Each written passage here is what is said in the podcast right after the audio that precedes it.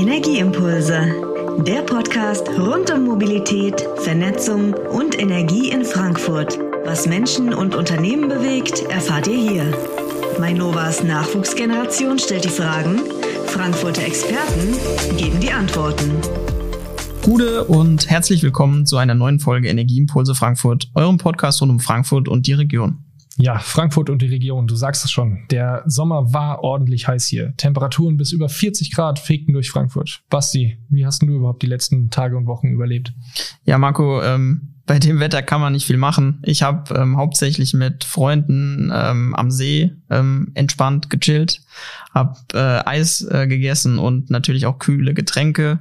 Ähm, verzehrt, aber natürlich auch viel Wasser bei dem Wetter getrunken. Das ist ja auch enorm wichtig. Ja, genau. Und äh, um genau dieses Thema Wasser geht es heute. Wir klären heute einige spannende Fragen wie, woher kommt das Frankfurter Trinkwasser und geben euch einige Tipps zum Wassersparen mit an die Hand. Übrigens, für alle Zuhörerinnen und Zuhörer, wenn ihr mal die Qualität des Wassers in eurem Wohngebiet checken wollt, könnt ihr das ganz einfach unter www.mainova.de slash Wasserqualität tun. Den Link findet ihr auch bei uns in den Show Notes. Dort gebt ihr eure Postleitzahl und die Straße, in der ihr wohnt, ein und bekommt eine Analyse zu eurem Leitungswasser. Das Ganze ist natürlich kostenlos und keine Angst, die Daten, die ihr dort eingebt, werden auch nicht weiterverarbeitet. Zuvor müssen wir aber wie immer noch eine Frage beantworten. Laura Freigang hat uns in der letzten Folge die Frage gestellt, wie es denn mit dem Ökostrom aussieht. Die Frage hatten wir tatsächlich schon mal im Podcast beantwortet. Für alle, die das Thema nochmal in aller Ausführlichkeit erklärt bekommen möchten, Hört nochmal in unsere Podcast Folge 7 mit Indra Starke-Ottich vom Senckenberg-Institut rein. Da erklärt unser Experte Alexander Fabritz zu Beginn der Folge das ganze Thema vollumfänglich für euch. Und jetzt wünschen wir euch viel Spaß mit der Podcast-Folge. Zu unserem heutigen Thema reicht unser Trinkwasser noch. Begrüßen wir heute Elisabeth Schreisert, Geschäftsführerin von Hessenwasser bei uns. Hallo. Hallo zusammen. Hallo. Wir möchten heute mit dir über Frankfurts Wasserbereitstellung sprechen und auf die verschiedenen Facetten des Themas Wasser in Frankfurt und der Region eingehen. Aber vorab geht es erstmal natürlich um dich. Stell dich doch gerne kurz vor, wer bist du und was machst du bei Hessenwasser? Mein Name ist äh, Elisabeth Schreisert und ich bin bei der Hessenwasser Geschäftsführerin und das jetzt schon sechs Jahre lang. Und vorher habe ich viele Stationen in der Wasserbranche sozusagen inne gehabt, ganz klassisch angefangen mit Forschung und Entwicklung, dann im Bereich Labor, Technik und dann die Geschäftsführung und jetzt mittlerweile 30 Jahre Erfahrung in der Wasserwirtschaft da hast du mit Sicherheit schon einige Hochs und Tiefs ja, erleben dürfen. Auf jeden Fall. Ähm, wenn du jetzt als Geschäftsführerin von Hessenwasser tagtäglich ähm, unterwegs bist, wie sieht denn ein normaler Arbeitsalltag bei dir aus? Oder gibt es den überhaupt? Ich sag mal, wie der normale Arbeitsalltag ja. aussieht. Ähm, das ist ganz klar. Ähm, als Geschäftsführerin äh, hat man viel zu kommunizieren auch delegieren natürlich. Aber ich glaube, kommunizieren ist wirklich das Thema mit den Mitarbeitenden, mit den Kollegen, aber auch natürlich mit den Kunden und den Partnern. Das ist die Hauptaufgabe, die ich so einen ganz normalen Tag habe. Und aktuell muss man sagen, kommt hinzu, äh, aufgrund ja sicherlich auch der letzten Trockenjahre, dass das Thema Wasser ein größeres ist, habe ich an vielen Tagen abends ganz viele interessierte Menschen, die sich von uns bei der Hessenwasser nochmal zu dem Thema Wasser sozusagen unterrichten lassen. Also Führungen für interessierte Bürger, aber auch Politiker. Ja, jetzt hast du schon gesagt, dass du ja Geschäftsführerin bist. Ähm, gab es einen Moment in deinem Leben, wo du gesagt hast, okay, jetzt möchte ich Geschäftsführerin werden? Ich glaube, so ganz konkret kann man das nicht auf so einen Punkt ja. festsetzen, sondern das hat sich einfach entwickelt über die Jahre und auch die Aufgabenübernahme, die Verantwortungsübernahme. Und ich glaube auch dann dieser Spaß daran, im Team mit Menschen diese Herausforderungen, die wir ja in der Wasserversorgung haben, umzusetzen und da sozusagen auch ins Lied zu gehen. Und das war dann da, als äh, der vorherige Geschäftsführer ging und da habe ich gesagt, ja, dann mache ich das. Also Motivation war einfach da. Genau. Ähm, ja, kommen wir mal zu den kleinen, aber feinen Unterschieden vielleicht zwischen der Mainova und der Hessenwasser. Vielleicht ist es da draußen gar nicht jedem klar. Ähm, wir von der Mainova kümmern uns ja wirklich vorrangig darum, dass Haushalte mit Energiedienstleistungen und darunter natürlich auch dem Wasser versorgt werden. Aber könntest du uns mal kurz erklären, was macht die Hessenwasser eigentlich genau? Ja, der ganz große Unterschied zwischen der Mainova und der Hessenwasser ist, dass wir kein Endkundengeschäft haben. Was machen wir? Wir machen Wassergewinnung, Wasseraufbereitung, Wassertransport und die Qualitätskontrolle. Das machen wir hier im Rhein-Main-Gebiet mit einer sehr komplexen Struktur von Anlagen, Gewinnungsanlagen, Transportleitungen und einer Besonderheit hier im Rhein-Main-Gebiet. Wir als Hessenwasser, wir sagen immer, wir machen den Regen nach. Wir haben auch Flusswasseraufbereitungen. Das bereiten wir zu fast Trinkwasserqualität auf und versickern es dann im Boden. Das heißt, wenn es zu wenig regnet, können wir infiltrieren und damit den Grundwasserleiter stützen. Und das ist ein großes Plus, ist auch einmalig in dieser Konstruktion sozusagen in Deutschland. Und das ist das, was wir machen. Wie gesagt, in einer recht komplexen Struktur. Herzstück ist bei uns die Technik. Das sind die großen Leitungen, das sind die großen Wasserwerke, die auch infiltrationsgestützt sind. Und so liefern wir 110 Millionen Kubikmeter im Jahr an die Kunden, an die Kommunen, an die Weiterverteiler. Und wenn man das ins Rhein-Main-Gebiet überträgt, sind das ungefähr am Ende 2,4 Millionen Einwohner, die versorgt werden, quasi mit Hessenwasser. Aber der Endkunde kennt uns nicht. Hm. Der kennt die Mainova, der kennt die SW, der kennt den, der, dem wir das Wasser sozusagen an einer Übergabestelle übergeben. Jetzt hast du auch gerade gesagt, dass es auch manchmal ein bisschen kompliziert ist. Ähm, was macht dann Wasserbeschaffung attraktiv und was motiviert dich dann in dem Job? die Komplexität. ähm, ja, das muss man auch wirklich sagen. Es ist äh, ein sehr weites Feld, was äh, wir und äh, die Kollegen bei der Hessenwasser bearbeiten. Das fängt an mit dem Ressourcenschutz und dem Umweltschutz und geht dann natürlich ganz klar in das ganz große Thema bei uns, die integrierte Wasserbewirtschaftung, also dieses Thema in Infiltration und dann natürlich auch das Thema Technik, also Aufbereitungstechnik, aber auch Transporttechnik. Das sind Themen, die bei uns letztendlich zu einer Vielfalt von Fülle von, von Themen bringen und auch natürlich die Zusammenarbeit mit den Partnern und den Kunden letztendlich für die Versorgungssicherheit, also die öffentliche Trinkwasserversorgung, das gemeinsam in der Region sicherzustellen. Das macht echt die Hessenwasser aus. Jetzt hast du diese ganze Komplexität rund um die Wasserbeschaffung schon, schon angesprochen. Spielt da auch Nachhaltigkeit eine Rolle? Unbedingt. Ähm, also dieses äh, Handlungsprinzip der Nachhaltigkeit ist für uns durch unsere integrierte Grundwasserbewirtschaftung das A und O. Also wir möchten gerne, und das ist auch bei unseren Partnern so, dass wir sagen, dass die Ressource so genutzt wird, dass sie sich auch immer wieder regenerieren kann. Und das bedeutet für uns eben halt nachhaltige Wasserversorgung. Äh, ich glaube, du hattest es eben schon mal kurz angerissen, aber könntest du uns auch noch mal ganz konkret sagen, woher kommt das Frankfurter Trinkwasser? Ja, äh, die Komplexität habe ich schon genannt. Ja. Ähm, ähm, das, ich mache es mal einfach. Also ein Drittel des Wassers kommt aus dem hessischen Ried. Mhm. Ein Drittel kommt hier aus dem Bereich Frankfurt und äh, aus dem Bereich äh, Kinzig und Spessart. Und das letzte Drittel kommt äh, von der Oberhessischen Versorgungs AG aus dem Vogelsberg. Sind wir aber trotzdem regional unterwegs, oder? Ja, das ist genau das Stichwort. Wir machen regionale Wasserversorgung. Verteilung heißt ja Überfluss und Mangel ausgleichen. Ne? Ähm, wie gelingt das denn eigentlich technisch, hm. wenn du das mal ein bisschen erzählen könntest? Ja, das Stichwort ist da der Leitungsverbund. Und das Stichwort, was man dazu aber nennen muss, wenn man über einen, einen Wassertransportleitungsverbund spricht, ist dass es hier im Rhein-Main-Gebiet immer schon dieses, du hast es erwähnt, ne, diese, mhm. dieses, das Ausgleichen zwischen Wasserbedarf und Wasserdargebot. Es war immer schon so, dass die städtischen Bereiche sich hier in der Region nicht alleine sozusagen ortsnah versorgen konnten, sondern das ist schon in den 60ern letztendlich entwickelt worden, diese Struktur, dass man mit dem Leitungsverbund große Wasserwerke, also große Wasservorkommen, also den das Dargebot mit dem Bedarf den Städten verbunden hat. Und das ist so, dass es große Transportleitungen gibt, größere Wasserwerke mit einem Wasserrecht von mehreren Millionen Kubikmetern, die letztendlich diese Gebiete verbinden. Das heißt, aus dem hessischen Ried kommt unsere große mhm. Riedleitung, das sind Tausenderleitung, also ein Meter. Und ähm, die bringt quasi das Wasser dann in die Bedarfsräume. Und wir als Hessenwasser sind nicht die einzigen Träger dieses Leitungsverbundes, sondern da sind eben auch noch andere äh, Wasserversorger mit dabei. Und das hat sich über die Jahrzehnte, seit den 60er Jahren entwickelt. Und ohne diese Struktur wäre es schwierig, in der Region weiter wachsen zu können. Mhm. Also man könnte jetzt nicht aus dem Main allein das Wasser gewinnen. Man braucht diese Zuleitung.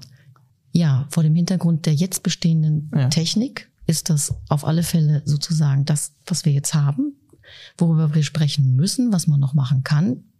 Das ist etwas, was wir jetzt auch gerade vor dem Hintergrund Klimawandel tun müssen. Aber rein technisch, äh, du hast es angesprochen, äh, kann ich das aus dem Main machen. Ich habe auch mal in unserer Chronik gelesen, ähm, dass es in, der, in den 90er Jahren eine Kampagne mit diversen Plakaten gab. Ähm, da stand teilweise drauf, Frankfurt trinkt den Vogelsberg leer. Stimmt das überhaupt? Und ähm, wie gehst du oder wie geht auch Hessenwasser mit so kontroversen Themen um? Mhm als Versorger im öffentlichen Auftrag und auch, wir hatten es eben schon äh, ganz klar in dem Fokus, nachhaltige Wasserversorgung, nehmen wir das sehr ernst.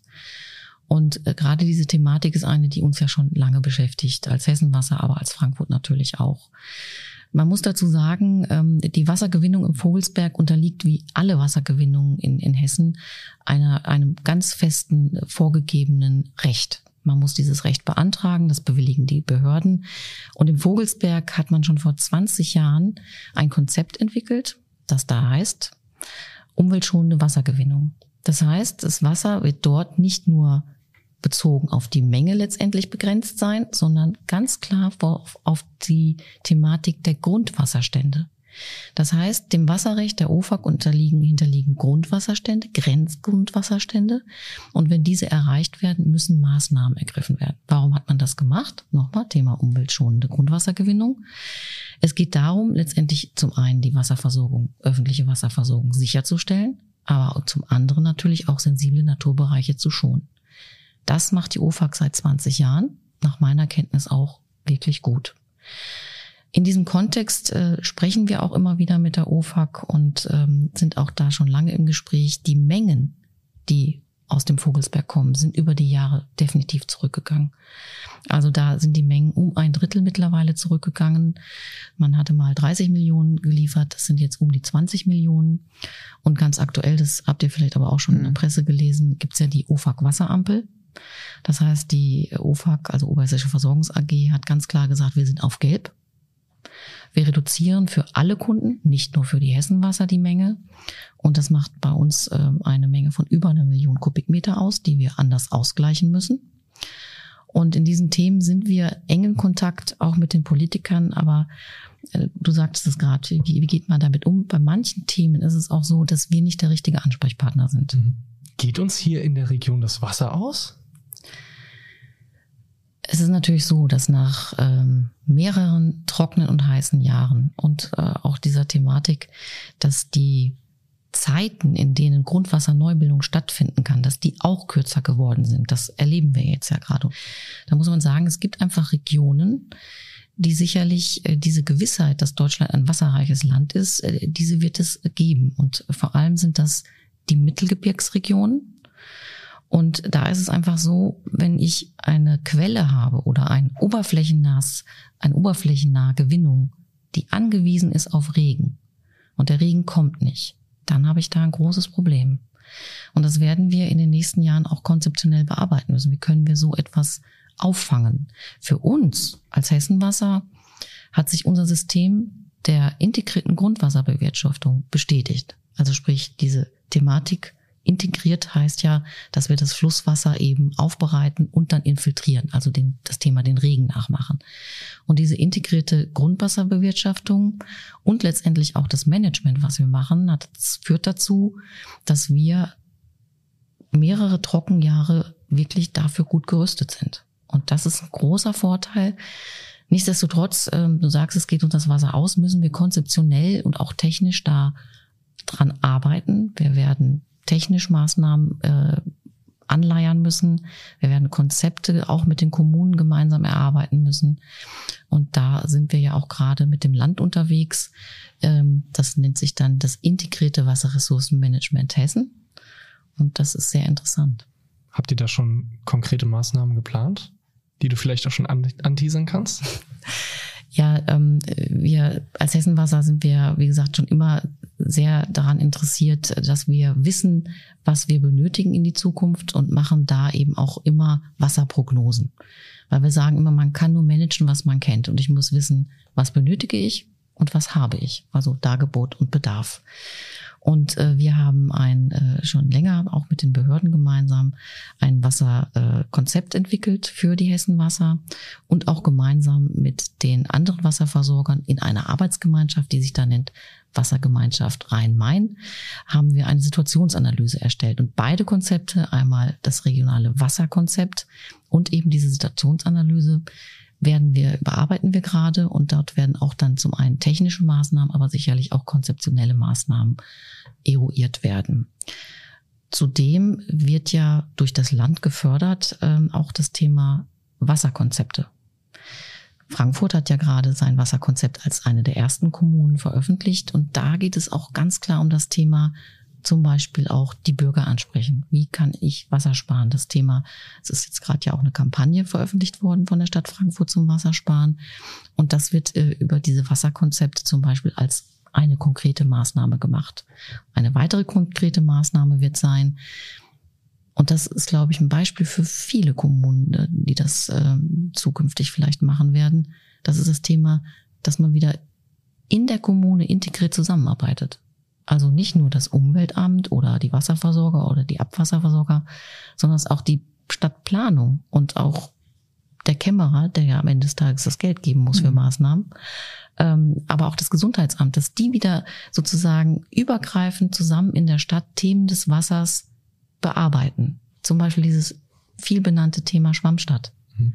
Dass wenn zum Beispiel, ja, das Straßenbauamt sagt, ah, ich muss jetzt die Straße neu machen. Und dann müssten alle, die letztendlich Medien in den Straßen haben, sagen, gut, dann mache ich das und das und das. Und dann sagt vielleicht das Grünflächenamt, oh, und wir machen noch eine Rigole für die Straßenbäume. Und so, glaube ich, ähm, müssen wir herangehen, dass wir integrierter da zusammenarbeiten. Also einfach mal miteinander sprechen. Ja, sprechen ja, und Konzepte entwickeln und dann auch umsetzen. Ja, okay. Ja, jetzt ähm, haben wir viel mit Aufbereitung und so, hast du ja auch viel darüber jetzt gesprochen. Natürlich denke ich auch, zählt auch die Qualität des Wassers eine Rolle, ne? Und zählt auch dazu. Jetzt hört man auch viel, Marco zum Beispiel auch bei mir zu Hause, ist da gerade diese Wasserhärte.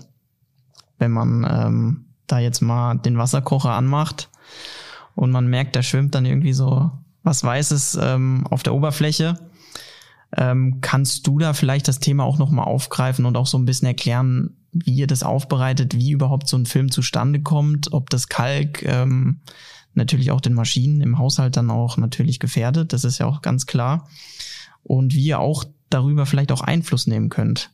Weil in anderen Regionen, denke ich, oder Marco, bei dir, wie ist es da? Ja, also ich wohne ja auch in Frankfurt, ähm, da haben wir auch sehr hartes Wasser. Ja. Ähm, aber ich kenne von Freunde, die eher so Richtung Taunus äh, und so wohnen, die haben da nicht so ein hartes genau. Wasser. Genau, da ist man immer ein bisschen neidisch. Vielleicht könntest du da noch mal ein paar, paar Worte verlieren. Ja, gerne. Und das gerne, auch erklären. Gerne, gerne, ja. gerne. Also da muss man nicht neidisch sein, wenn einer weiches Wasser hat, weil wenn du ein hartes Wasser hast, dann hast du ja Calcium, Magnesium frei Haus. Stimmt. Mhm. Ja, stimmt. Also es gibt äh, Themen, sage ich mal, da braucht man Calcium, Magnesium und ich glaube, das Riedwasser ist, ist am besten abgeschnitten, weil es quasi so viel Mineralien hat wie ein Mineralwasser. Oh ja. So und ähm, ja, äh, das ist immer ein Thema. Das ist immer ein Thema, das Thema Kalk, also Calcium, Magnesium-Ionen im Wasser.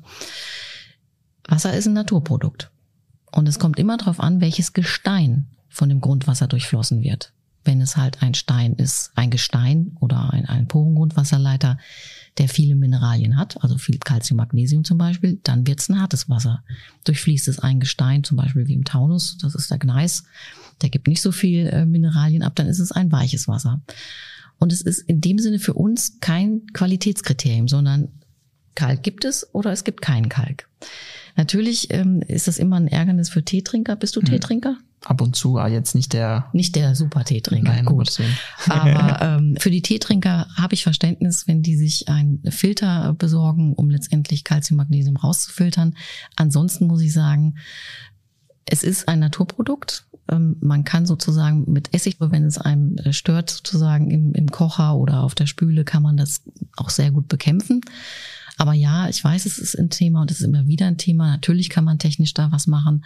Aber das bedeutet immer ein hoher Energieeinsatz, also eine Enthärtung.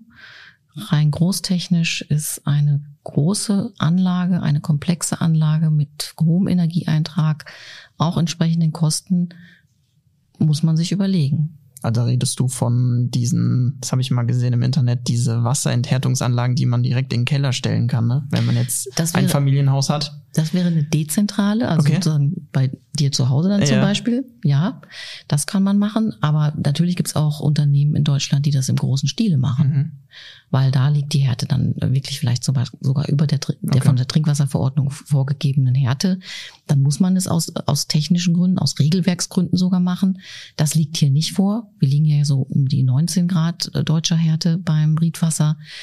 Aber äh, wie gesagt, es gibt äh, Unternehmen in Deutschland, die das machen, großtechnisch. Und wie gesagt, das ist sehr aufwendig.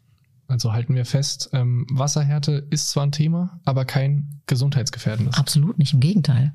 Okay. Und ja, neben Kalk ähm, oder dem Wasserhärtegrad gibt es ja auch häufiger Probleme mit der Wasserbelastung. Also immer häufiger sind Themen wie Mikroplastik oder Antibiotika im Wasser auch ähm, am Aufkommen. Wie sieht es hier in Frankfurt aus? Merkt ihr das bei Hessenwasser auch? Wir monitoren das auf jeden Fall. Wir haben ja auch ein großes eigenes Labor. Letztendlich auch über die Trinkwasserverordnung sind viele Parameter zu untersuchen. Gerade auch beim Thema Mikroplastik. Das ist auch ja klar, genau wie die Härte, ganz oft ein Thema. Mhm. Und ähm, das ist aber so, dass wir ja in der Wasserversorgung ein Multibarrierensystem haben. Und gerade wenn Sie oder wenn, wenn wir Wasser gewinnen in, äh, in dem Grundwasser, haben wir dazu sozusagen schon mal einen Filter. Dann haben wir noch die Aufbereitung und dann gibt's noch die Hausinstallation. Und durch dieses Multibarrierensystem sind zumindest bei dem Mikroplastikthema ist es wirklich nur eine Sache. Es ist schwierig zu sagen, es ist kein Mikroplastik drin, weil jedes Fitting, jede Plastikflasche, jede Dichtung hat irgendwo sozusagen einen Eintrag. Aber aus dem Trinkwasser, aus dem Grundwasser selbst sehen wir derzeit keinen Eintrag von Mikroplastik. Zum Thema äh, Spurenstoffthematik, ja, das ist ein großes Thema und das monitoren wir auch. Und äh, da muss ich aber sagen, hat das Frankfurter Trinkwasser eine sehr gute Qualität und äh, da steht auch unser Labor dafür, dass wir da dafür sorgen werden, dass es auch so bleibt. Ja, dann lass uns doch nochmal zum Thema Wassermangel kommen. Ähm, kannst du einfach nochmal kurz erläutern, warum brauchen wir denn immer mehr Wasser? Ja, ähm, wir haben ein Bevölkerungswachstum. Und gerade in Frankfurt ist ja auch gerade veröffentlicht worden, die neue Statistik, aber im gesamten Rhein-Main-Gebiet. Es gibt kaum eine Kommune, die nicht wachsen wird. Und hinzu kommt natürlich klar die Auswirkungen des Klimawandels. Deshalb werden wir mehr Trinkwasser benötigen. Da gibt es in den nächsten Jahren sehr viel zu tun. Ja, jetzt haben wir es ja fast schon auf den Punkt gebracht. Also Frankfurt und die Umgebung wächst und ähm, damit wächst natürlich auch die Nachfrage an Wasser.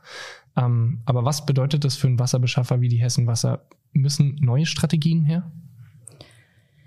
Wir müssen auf jeden Fall gemeinsam die Strategien, die es bisher gibt, weiterentwickeln und dann gemeinsam mit allen Kommunen und auch dem Land an diesem integrierten Wasserressourcenmanagement weiterarbeiten.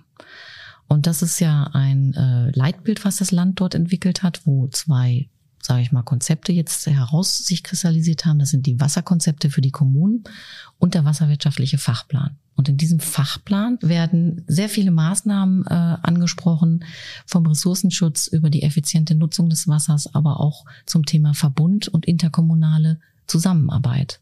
Und das werden Konzepte sein, die in den nächsten Monaten und Jahren wichtig sein werden, damit wir auch weiterhin genügend Trinkwasser haben. Aber wir müssen auch überlegen, können wir auch Trinkwasser substituieren? Ist es möglich, dort, wo ich nicht Trinkwasserqualität benötige, eine andere Qualität einzusetzen? Zum Beispiel unser aufbereitetes Flusswasser. Da gibt es ja auch Konzepte, die demnächst sicherlich noch intensiver diskutiert werden bezüglich der Brauchwassersysteme in den Kommunen.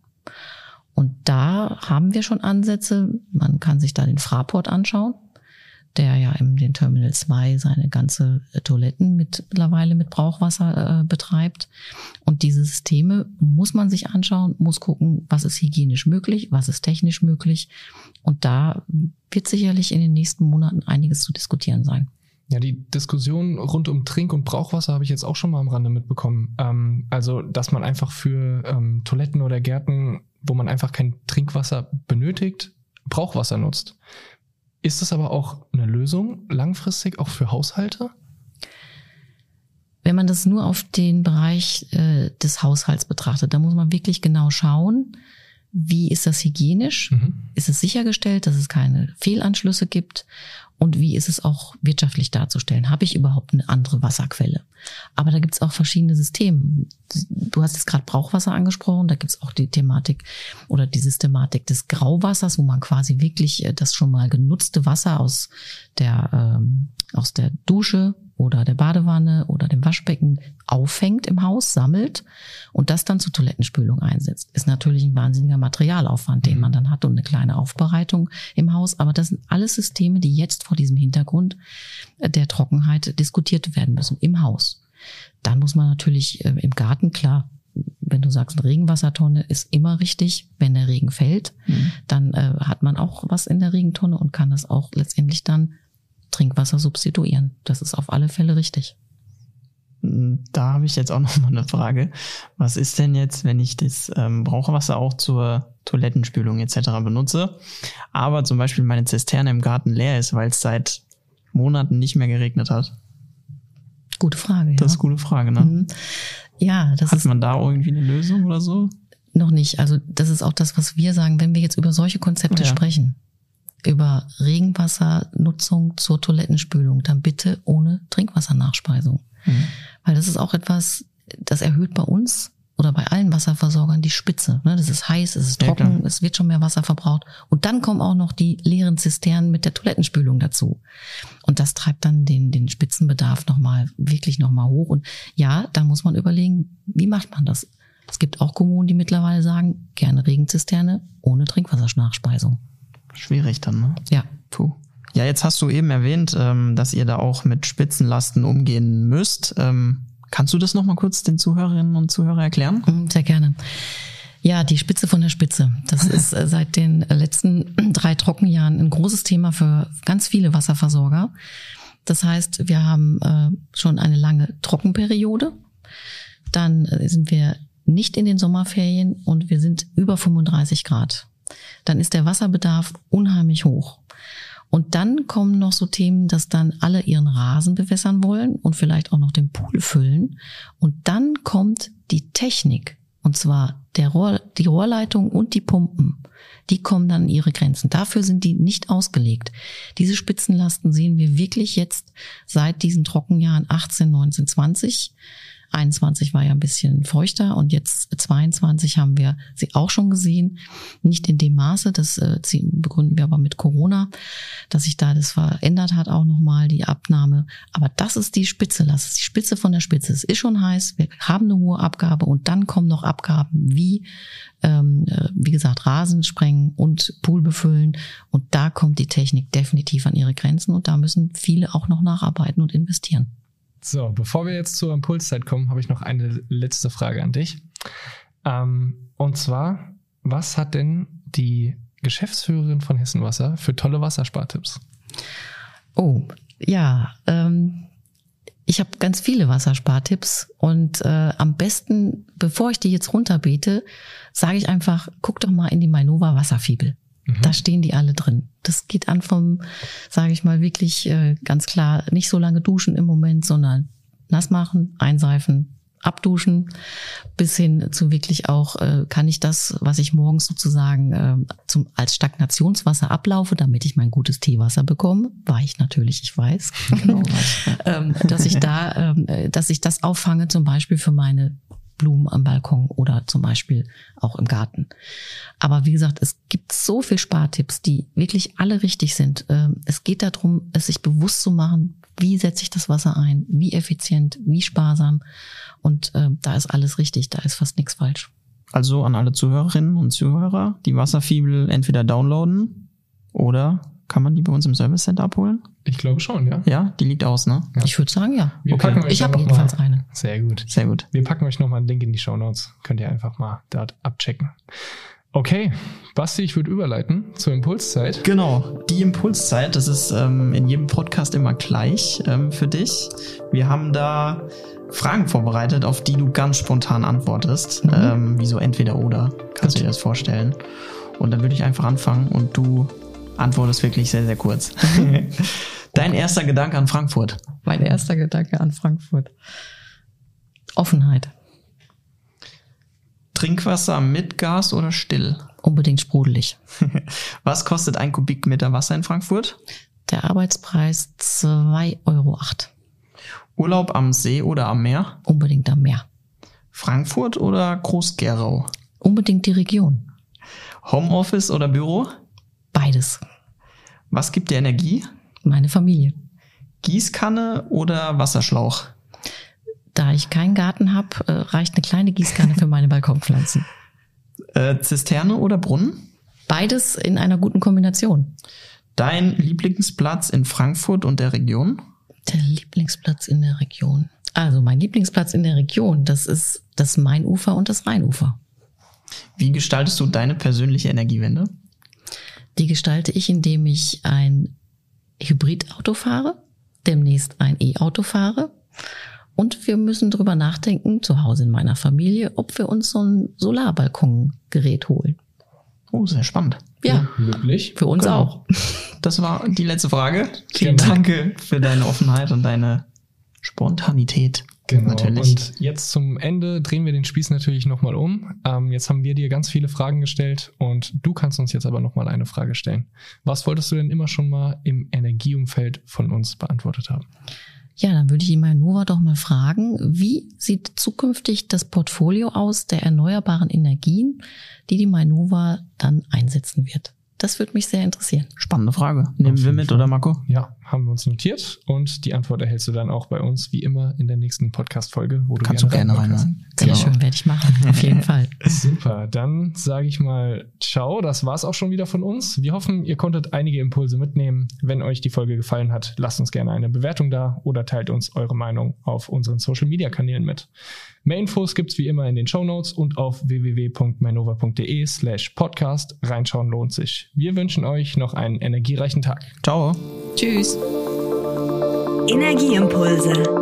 Powered by Mainova.